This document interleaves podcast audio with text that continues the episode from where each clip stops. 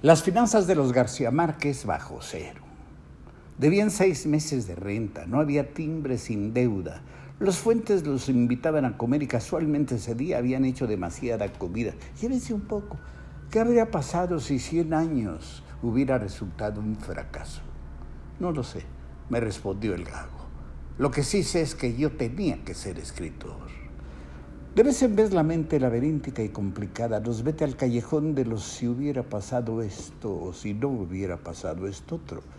Y esto nos lleva a construir mentalmente otros caminos que acaso al final tienen la frase más triste, lo que pudo haber sido. Mi momento de destino llegó con un aguacero, me digo, ¿y si no hubiera llovido aquella tarde? Porque aquella tarde esperaba una muchacha que no llegaba.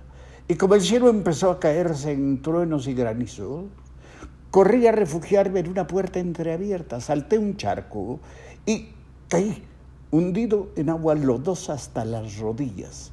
Entonces una manaza me jaló y así, empapado, entré, entré como hipnotizado al mundo de prensas, linotipos y hormigas humanas de un pequeño periódico de provincia que me pareció Disney World.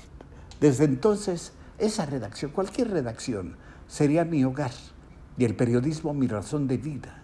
He pensado, ¿y si hubiera salido a tiempo aquella muchacha? El camino quizá habría sido más largo, pero finalmente creo yo el mismo, hoy y esta computadora. Pero no siempre termina así, ¿eh? Conozco un cuento, creo que es de Damon Runyon, aunque no lo juro. Un hombre caminaba a su trabajo en Manhattan, de pronto una vigueta de construcción resbala y cae frente a nuestro hombre rosa su portafolio, hombre. El sustazo le trae un recuerdo. En la esquina le había cedido el paso a una anciana. Y si no lo hubiera hecho, entonces habría llegado a tiempo para dar preciso el paso fatal y estaría hecho pomada. Técnicamente, se dijo, estaba muerto. Muerto. Entonces cambió su camino.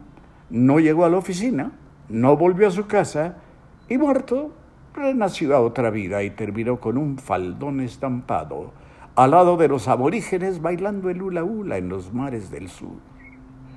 En mis noches de insomnio, que son todas, hay un balón burlón que rueda, se va y me saca la lengua. Jugábamos en el campo del Toluca en pasto.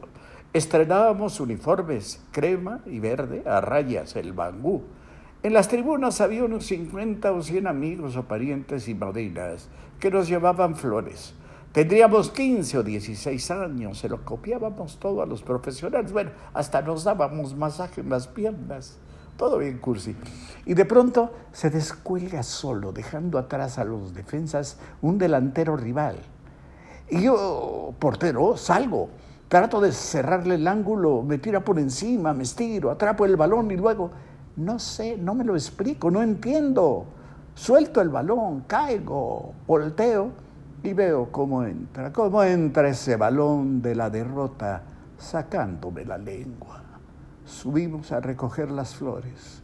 Mi madrina me preguntó, ¿por qué la soltó, compañero? También solté el ramo. Si hubiera pasado esto, si hubiera pasado lo otro, mejor Hakuna Matata como el Rey León.